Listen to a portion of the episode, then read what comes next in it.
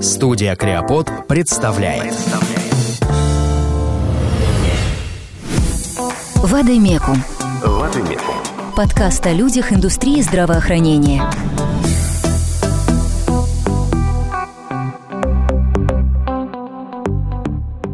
Друзья, добрый день. С вами первый выпуск подкаста «Послушайте Вадимеку». Меня зовут Виктор, управляющий директор издательского дома FF Media. И сегодня мы стартуем новый проект подкаста, в котором будем говорить об индустрии здравоохранения. Все вы прекрасно знаете наше издание, мы пишем про эту индустрию уже много-много лет, и я, когда начал работать, начал погружаться в этот рынок, я понял, что воспринимаю рынок здравоохранения как очень закрытый, очень традиционный, очень такой вещь в себе. Ну, я по роду своей работы очень много общаюсь с людьми на этом рынке, и вижу, как в компаниях, работающих с фармой, работающих на, в аптечном сегменте, неважно где, на рынке здравоохранения происходит, в них очень много всего интересного. И оказывается, на поверхности поверку, что рынок очень живой, и люди там такие же, как и везде. Сюрприз-сюрприз. И я давно хотел поговорить об этом с кем-нибудь, кто разделяет мою любовь к людям, разделяет мою любовь к профессионалам. И я хочу представить человека, который со мной в студии, Елена Ушарова. Мы с Еленой познакомились сколько, полтора года назад, да, на мероприятии в Адимекум. Елена тогда работала в GE. Елена, расскажи, чем ты там занималась? Спасибо за представление. Я в GE несколько последних лет занималась э, лидерским консультированием регулированием медицинского бизнеса. И это было очень интересно, потому что медицинский бизнес сейчас очень сильно развивается, и запрос на то, как управлять медицинским бизнесом, а это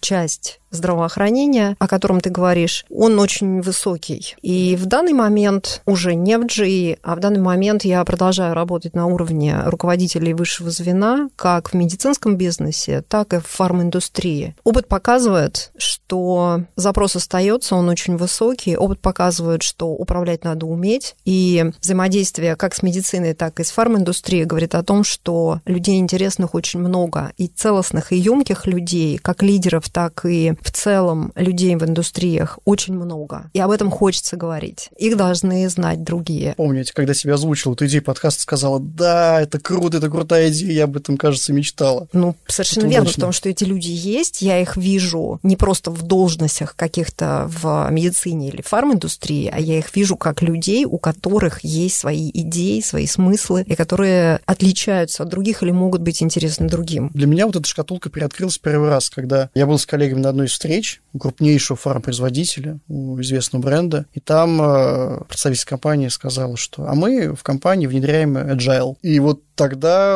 я немножко удивился, потому что для меня agile это и фарм-индустрия это настолько вещи в разных вселенных, да, что кажется, они не могли быть вообще соединены в одном предложении. Вот скажи, пожалуйста, ты, начав работать с фармой, ну или работать с фармой уже долгое время, насколько тебе эта индустрия кажется закрытой, открытой, как ты ее воспринимаешь по сравнению с другими отраслями? Я воспринимаю фарм-индустрию как консервативную и предпочитаю уйти от терминов закрытая открытая, но то, что она специфичная и она консервативная, это совершенно да, потому что она имеет свою специфику в том, что это про здравоохранение, это про пациентов, и все лекарства, лекарственные средства, э, это про пациентов, это про взаимодействие с врачами, а врачи – это практически люди здравоохранения в нашей стране. И с этим надо уметь обращаться. Сюда нельзя прийти с лопатой и почувствовать, себя таким же успешным или понимающим специфику этого бизнеса и тонкости всего этого бизнеса, ну или вообще. Поэтому фарму не жанра. любят брать людей из других отраслей. Ты знаешь, как посмотреть? На этапе взаимодействия с врачами нужны, условно говоря, свои. Те, кто могут с врачами говорить на одном языке. И вспоминая свой опыт в фарме, начиная там медицинским представителем, тогда фарма начиналась совершенно точно с людьми только с высшим медицинским образованием. А сейчас? А сейчас это тоже желательно, потому что врачи по-прежнему воспринимают людей с медицинским образованием как своих и людей, которые говорят на одном языке. Но сейчас можно обучить людей технологиям, как представлять лекарственные средства, вообще продукты в медицинской индустрии. Угу. Этому можно научить. И уровень требований, он тоже снизился. Снизился уровень требований? Давай я поправлюсь, что он не снизился, а он, скажем, стал не таким строгим, как тогда, в самом начале, в расцвете фарминдустрии в нашей стране. Потому что действительно сейчас стали к этому относиться проще. То есть лекарства может рассказать человек и без медицинского образования, потому что уровень обучения внутри самих компаний, он достаточно сейчас высок, чтобы человек без медицинского образования мог профессионально рассказать врачу о своих продуктах. Но это мы говорим о медпредставителях. Да, это мы говорим о медпредставителях. А скажи, пожалуйста, из какой отрасли должен быть человек, чтобы его захотел взять себе фармпроизводитель на уровень топ-менеджмента? Вот я хочу работать в большой фарме. Откуда, какой у меня должен быть опыт? Но все-таки на уровень топ-менеджера будут сначала искать из фармы. Изнутри или у соседей? А что значит у соседей? Ну, у Что конкурентов в э, имеется в виду. Первый сценарий изнутри. Очень много фармкомпаний, особенно международных, имеют внутреннюю программу развития талантов, прицельно развивая людей из э, средних позиций или даже медицинского представителя до уровня топ-менеджера. Правда, это длинный путь, и не все сотрудники выдерживают этот длинный путь в одной компании. Но такие программы есть. Как минимум со среднего уровня до топовой позиции вырасти можно. В фарме есть примеры, где люди из позиции бизнес-юнит э, директора становились генеральными директорами. Ну хорошо, изнутри это понятно. Дальше. Извне Извне. Откуда? тоже история может быть, генерального директора можно взять из конкурента. Другой вопрос, что сейчас часто встает этический вопрос у самих кандидатов на позицию в другую компанию. Вот сейчас действительно многие задают себе вопрос, а какой смысл мне переходить из одной очень уважаемой компании в другую уважаемую компанию только за зарплату уже не работает. Ну как, еще одна нашивка на груди. Еще одна нашивка на груди, она стоит каких-то денег как самой компании, так и человеку, который на это соглашается. И я все больше слышу примеров о том, что люди задают себе вопрос, есть ли у меня достаточно своих этических принципов или наоборот их недостаточно, чтобы перейти к конкуренту из моего условно родного бизнеса, который я взращивал. Тогда откуда? Есть примеры, когда брали людей из консюмерского бизнеса. Можешь пояснить, консюмерский бизнес это что? Ну, это потребительский бизнес. То есть FMCG, ритейл? Да, но эти примеры не всегда удачные. В том случае, если человек, переходящий из э, потребительского бизнеса, он применяет те же самые технологии на бизнесе, где компания работает, например, с врачами или с как B2B бизнес, тогда это серьезно может пошатнуть бизнес-модель, соответственно, сам бизнес. Вот здесь нет однозначного ответа, можно ли смело брать людей на генеральские позиции из э, других отраслей. Здесь очень осторожно надо на это смотреть. Но вот в медицинском бизнесе, например, мы часто можем видеть, что хорошим критерием выбора станет человек из, например, сервисного бизнеса. Это может быть отельный бизнес. Люди из отельного бизнеса востребованы уже во многих отраслях, как я посмотрю. Потому что сейчас на самом деле успешность бизнеса измеряется лояльностью клиента. Лояльность клиента измеряется тем, насколько он чувствует себя комфортно с этим бизнесом, ну то есть э, с этим продавцом, давай так это называть. И чем выше эта лояльность покупателя или потребителя,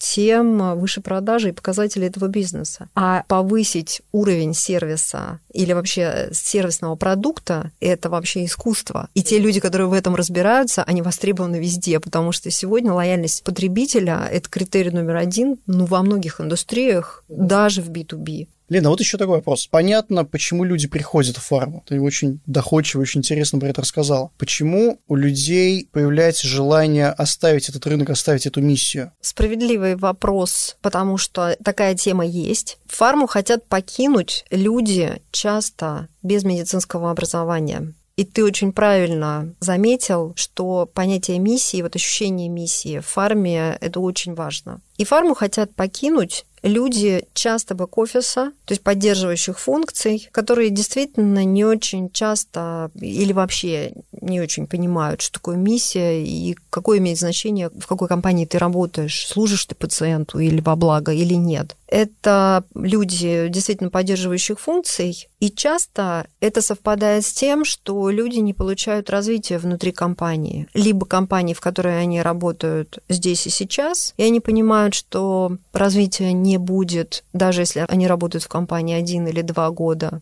Или человек понимает, что фарм-индустрия, она очень сильно ограничена. И если сейчас, там, в начале своей карьеры он не уйдет из фармы, то уже из фармы он никогда не уйдет. Вот есть такое понятие. Потому что фарма действительно очень консервативная отрасль. Часто даже сами кандидаты, там, сами соискатели, они говорят, что фарма – это как штамп. Если ты работаешь в фарм-индустрии или работал в нескольких фарм-компаниях, ты в другую отрасль почти не перейдешь. Шансов очень мало. Как ни странно, очень напоминает рекламный рынок. Я знаю его очень не понаслышке, медиа рекламный рынок, и там люди действительно ходят по кругу из одной в компании в другую, пока их центробежные силы не выстреливают куда-то совершенно в иную отрасль, в иную сферу, или там в свой бизнес, или в какую-нибудь крупную корпорацию, которая просто скупает бизнес и специалистов на этом рынке. Хотя вот если взять, например, такую функцию, как э, sales, продажи. Тоже... Продажи везде продажи, кажется. Вот. Ты снял с языка, потому что сами люди, которые работают в продажах, они говорят, какая разница, где и что продавать. Это работает по одним и тем же законам. При этом мы видим, что люди в продажах, если они в продажах в фарме, то, скорее всего, они так и продолжают работать в продажах в фарме. И они редко попадают в другие индустрии, воспринимаются востребованными.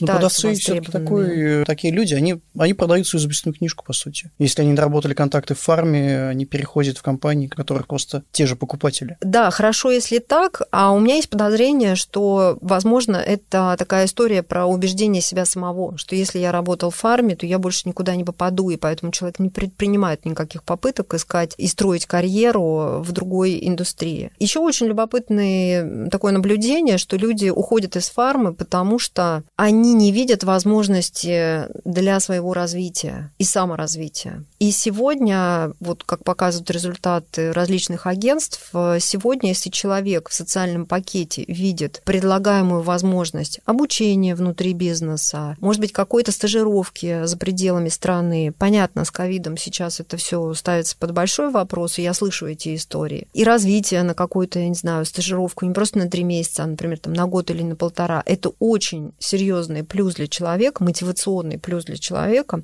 оставаться в компании. Если человек этого не видит, особенно молодые люди, 25, 30, ну, может быть, 30 плюс, они очень сильно в этом заинтересованы. И если амбиция высока, то этот человек может действительно принять решение уйти из фарминдустрии, имея на топ шанс, будучи в начале своего пути все еще. Топ-менеджер в фарме, есть у него какое-то сильное отличие, которое выделяет его среди своих коллег из других отраслей? Что-то вот одно-два? Ну, первое, что приходит в голову, люди в фарме говорят о миссии. И топ-менеджеры – это как сами первые лица, так и э, лидерская команда, которая работает с первым лицом в компании. То есть это бывают генеральные директора, исполнительные директора, вице-президенты и так далее, президенты компаний. Вот эти люди всегда говорят о миссии. Мы в здравоохранении, потому что нам важно, что продукты нашей компании приносят пользу пациентам. Те компании, которые имеют в своем портфеле препараты для тяжелых заболеваний, им точно это важно. И сотрудники, которые работают в этой компании, они точно приходят в эту компанию и принимают предложения этой компании именно в согласии со своей миссией. Часто это люди с медицинским образованием по-прежнему. И часто эти люди, которые, работая в фармкомпании, не в медицине, не врачами, но работая в фармкомпании, реализуют ту свою внутреннюю, те свои смыслы внутренние, приносить пользу пациентам.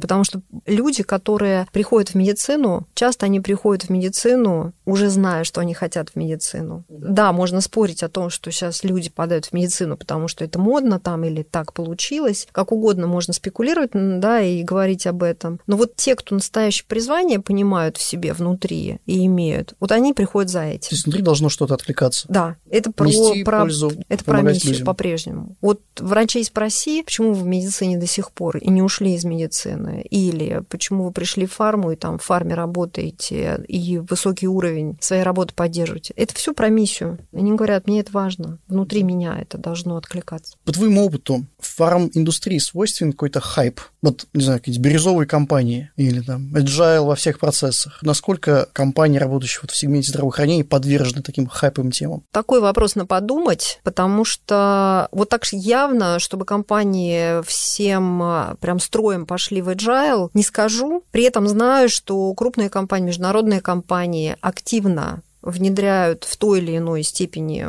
технологии agile, и были бы рады сотрудничать с специалистами, экспертами, которые в этом хорошо понимают там, на локальном рынке. Некоторые компании, которые берут, например, технологию, начинают ее внедрять там, с глобального уровня, используя этих экспертов глобальных здесь уже локально, и работают над этим. Интересно посмотреть, к какому результату это приведет. Я не скажу, что это не приживется в такой консервативной индустрии, как фарм-индустрия. Здесь просто надо пока соблюдать наблюдательную такую позицию, и э, наблюдать вот за результатом и за динамикой внутри компании, потому что сами процессы, они вроде как про процессы agile, но на самом деле в этих процессах это люди, опять же. Как меняется настроение людей в компании, которая хочет стать бирюзовой, вот это интересно увидеть в конце так пути. А ну, тогда вот вдогонку вопрос. На какие темы тебе бы интересно дальше было говорить в следующих выпусках? Какие темы сейчас волнуют фарму? И на какие темы людям интересно общаться? Ну, тем есть несколько. Бирюза Agile в том числе. Примеров немного, от этого она я не интересна. Я не то, что хочу прямо про это говорить, поэтому... Ну, это, кроме... Это по-прежнему, так или иначе, вот я говорю, что в разговорах всплывает. И поэтому интересно наблюдать. Вот если есть какие-то примеры, интересно прям за ними наблюдать, это точно. Но это не первое. Это вот только начинается, и как запрос больше. Если вернуться к твоему вопросу, каких людей хотят из других индустрий, и это очень хорошо совпадает вот с этим вопросом, да, какие темы интересны интересная, коммерческая, электронная коммерция. Вот за такими людьми по-прежнему охотятся. Их а, в фарме очень хотят. И их а, берут, и их разыскивают из FMCG как раз. Потому что там уже они продвинулись на несколько шагов вперед, и когда даже люди с FMCG приходят в фарму, по обратной связи слышишь о том, что они говорят о том, что мы в FMCG уже эти шаги проходили. Здесь не про плохо или хорошо, здесь про то, что есть запрос запрос на вот все эти технологии, и действительно в фарме это очень нужно сейчас. Как с точки зрения кадров, прям настоящих экспертных, таких очень крутых людей, так и с точки зрения тех процессов, на которые выходит сейчас фарм-рынок в целом, вот потребительский, если говорить об этом. Что еще интересно? Интересно про автоматизацию. Тоже фарм-индустрия очень сильно заинтересована в автоматизации многих своих процессов. Если говорить даже про HR, HR-автоматизация тоже история, когда есть запрос на предиктивную аналитику в HR, чтобы понимать, какие люди нужны в компании в первую очередь, а какие уже нет. И это тоже, мне кажется, очень интересно. Ну, это тренд. Поговорить Трансферизация HR-процессов – это тренд во всех отраслях. И, фа- и фарм-индустрия это подтверждает, это mm тоже очень интересно. Лидерская тема, она тоже очень востребована, и она никогда не перестанет быть Вечно востребованной. История, да. Да? Другой вопрос, важно посмотреть, как меняется портрет лидера там, со вчера на сегодня, особенно когда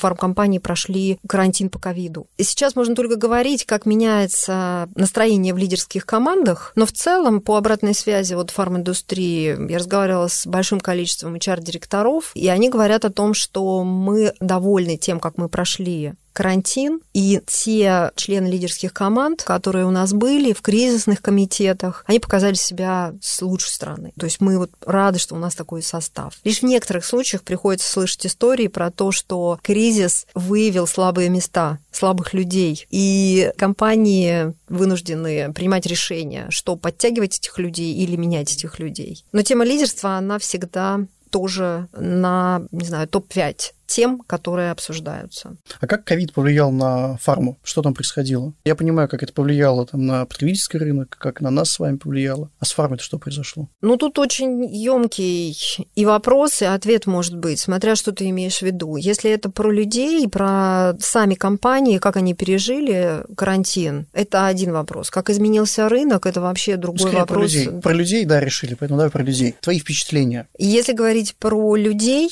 то по выходу на самоизоляцию в ковид сначала рынок замер, компании больше занимались организацией того, как выходить на самоизоляцию. При этом люди в компаниях испытывали страх от той неопределенности, которая возникла. А что будет дальше? Это везде так. Другой вопрос, что компании сразу же сориентировались и предприняли меры для того, чтобы снизить вот этот страх и обеспокоенность людей. Я слышала это, ну, там, не знаю, 8 из 10 ответов, что мы предприняли меры, потому чтобы людям не было так страшно. На самоизоляции наступил такой, как я это называю, новой зоной комфорта, когда все расселись по домам, организовались дома, научились работать из дома, и как-то все, ну вот показалось, что все стабилизировалось. Потом карантин закончился, и компании стали заниматься выходом из самоизоляции. И это снова те процессы по тому, как вывести людей назад. И приоритеты были как раз в этом. Как вернуться и как вернуться к тем процессам,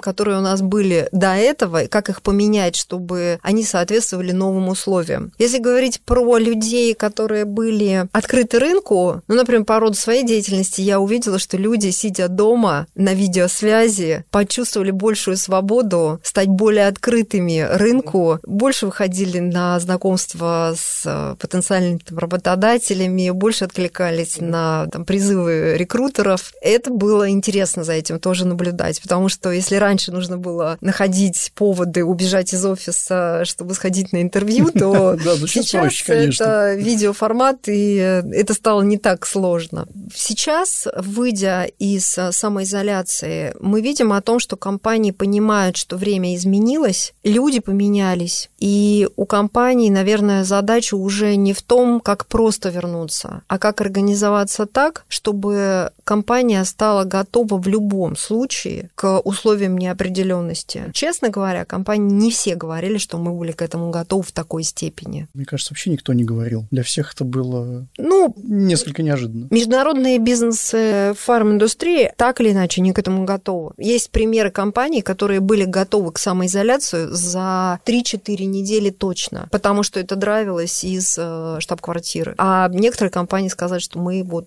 к сожалению, оказались не очень готовы, но быстро сориентировались. Интересно, от чего это зависело? Вообще, в принципе, некая внутренняя политика компании, некая готовность к таким чрезвычайным ситуациям? Или это усилие топ-менеджмента конкретных людей? Или это более гибкие люди, которые в ней работают? И то, и другое, и третье. В идеальной ситуации, когда штаб-квартира заботится об этом на глобальном уровне и дает сигналы своим локальным командам угу. обратить на это внимание угу. и придумать, например, два сценария А и Б, как поступить, если все-таки это придет. И есть компании, которые до конца не верили, что это будет до такой степени практически тотальной самоизоляции, тотального карантина, и они были вынуждены очень быстро на это отреагировать. Вот как раз эти компании довольны своими лидерскими командами, потому что именно вот эта скорость реагирования и сыгранность дала возможность очень быстро организоваться в момент выхода на самоизоляцию. А есть компании, которые не имели вот этой настороженности заранее, и у которых не так все сыграло в лидерской команде, потому что кризисные комитеты часто состоят именно из лидеров компании. Вот. В таких компаниях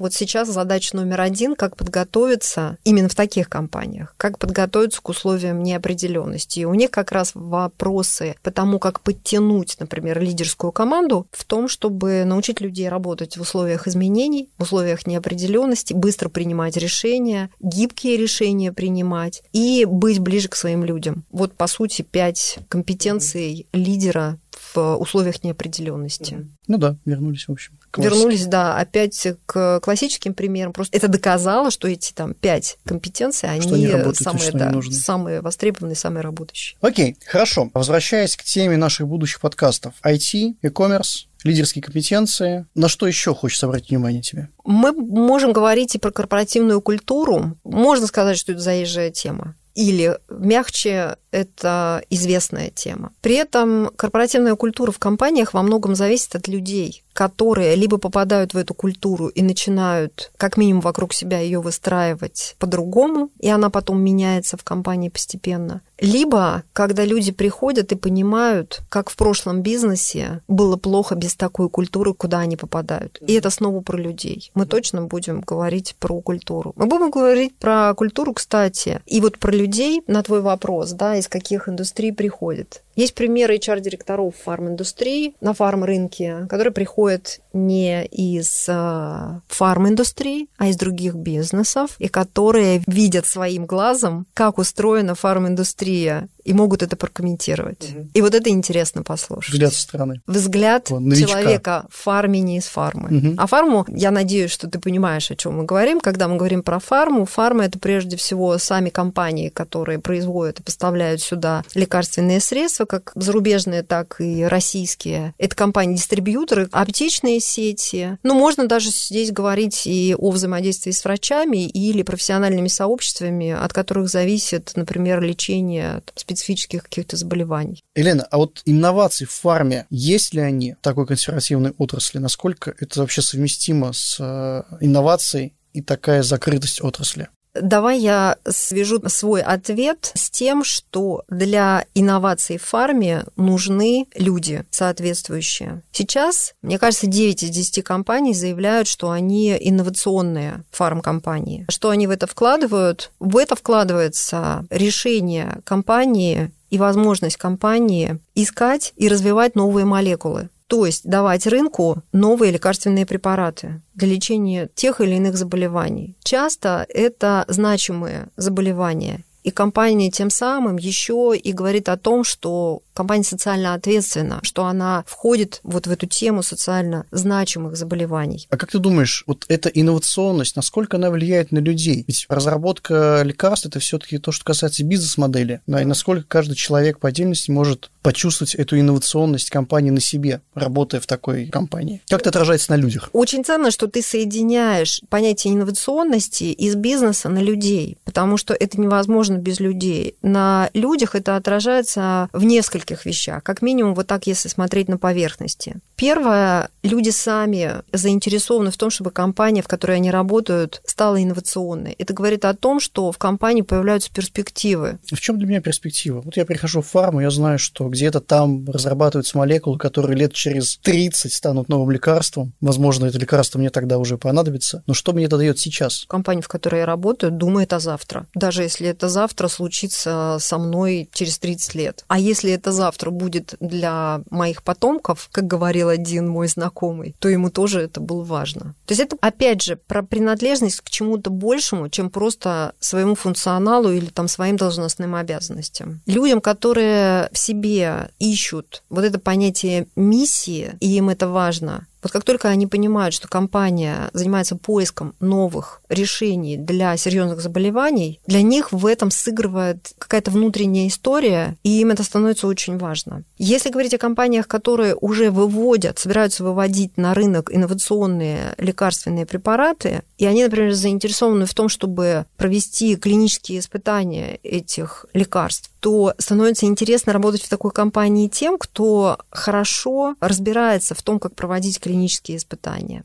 И вот в таких как раз людях сегодня рынок тоже очень То заинтересован. есть это влияет на потребности в конкретных Конечно. скиллах, да, потребность в конкретных специализациях. И в наших подкастах мы как раз можем и об этой теме говорить, потому что страна не очень готова к такой возрастающей потребности в таких кадрах. При этом есть люди, которым не все равно, и которые предлагают свои решения, и которые готовы эти решения развивать вместе с ведущими медицинскими вузами, просто будучи человеком, отдельно взятым человеком, ну, у которого есть вот эта вот миссия и понятие чего-то большего, чем просто своя работа. Слушай, а вот мы опять вернулись к понятию миссии. По моему опыту, миссия это нечто, что транслируется сверху, сверху вниз. Чем больше компания, тем сложнее транслировать миссию на все уровни. Чем дальше от топ-менеджмента, тем больше миссия превращается в набор лозунгов и расклеенных по коридору плакатов с э, словами, которые людям ничего не значат. Как большие фармпроизводители с этим справляются? Как у них получается транслировать миссию всем своим сотрудникам? В больших международных компаниях это как раз работает очень хорошо, потому что это очень хорошо продуманная система построения корпоративной культуры. И в таком случае, если отвечать коротко, это срабатывает на 100%, если миссия, которая идет из глобальной штаб-квартиры, доходит до каждого человека. Например, возьмем российское представительство какой-нибудь международной компании. Если человек, который работает в этой компании здесь, в России, понимает, что вот компания несет ответственность за то, какие препараты она предлагает пациентам для лечения, то он понимает, что это правда. То есть если он подтверждает на своем персональном уровне, личном уровне, что это правда, то, о чем мне говорят оттуда, сверху, то он начинает проверить. И тогда это становится действительно важно. И тогда становится в другой компании, в которой этого нет. Часто люди говорят, знаете, когда я работал там, теперь я только понимаю, как мне это было важно, принадлежать вот к той большой миссии, о которой мне говорили мои руководители и там провозглашалась в компании. И с другой стороны, если миссия есть, и она идет сверху, но человек видит, что на самом-то деле здесь, на местах, это вообще не соблюдается и не учитывается, тогда возникает внутренний конфликт. Как же так? И тогда возникает разочарование.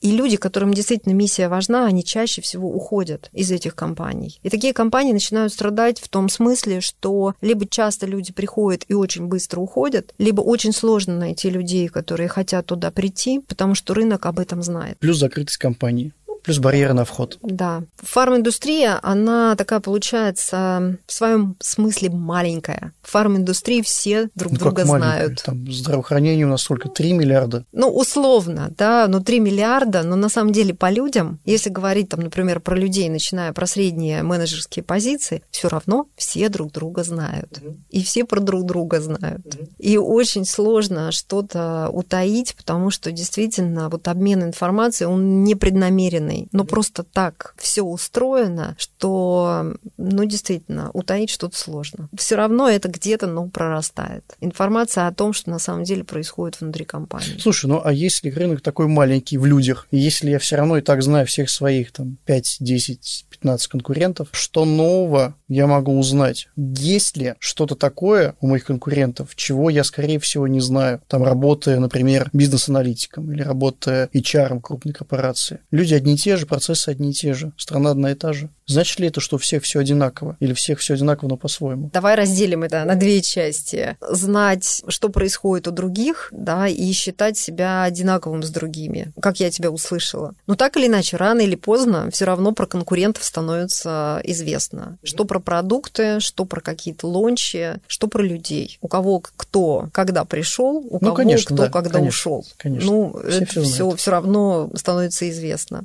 Другая часть твоего вопроса это про то, насколько мы одинаковые и похожи с конкурентами или чем мы отличаемся. Это как раз всегда задача маркетинга, который даже при похожести продуктов находит возможность позиционировать продукт, компанию, решение компании и так далее. Вот что никогда не уйдет и что сейчас актуально, это вот охота за талантами. Вот так называемая там talent acquisition, вот эта история, да, а, то есть фарма старается знать лучших. Фарма вроде бы и знает, она как бы все друг друга знают, но не все друг друга знают с человеческой стороны, со стороны того, какой ты человек. Ты можешь быть известен как профессионал в фарме, но о тебе могут ничего не знать с точки зрения того, насколько ты крутой вот как личность. Вот. А это же и об цель. этом, и об это этом наша наши цель подкасты. с тобой. Ну, конечно. Про это же мы ну, и хотим конечно, говорить. Об этом надо говорить. Кого на следующий выпуск позовем? Ты уже знаешь? Готова анонсировать? Да, мне очень хочется позвать на следующий выпуск HR-директора компании AstraZeneca Алина Манцева. Она интересна тем, что может рассказать, как чувствовать себя в компании, которая как раз про людей, которая как раз про ценности, про миссию и про свой человеческий такой, ну, свой персональный такой вот взгляд на то, что происходит как в фарминдустрии, так в большой международной компании и также на уровне своих вот человеческих ценностей объяснить, почему ей важно работать в такой компании, работать в такой индустрии и драйвить какие-то вещи в своей роли, в такой роли, потому что ей это важно. И мы можем об этом поговорить. Супер. Ну что, тогда на этом все. Да. Слушайте Вадимекум. Спасибо. Вадимекум. Вадимекум. Подкаст делового издания об индустрии здравоохранения. Вадимекум. Новости, рейтинги, аналитика, мероприятия, а теперь еще и подкасты. Подкаст записан и сведен на студии creapod.ru.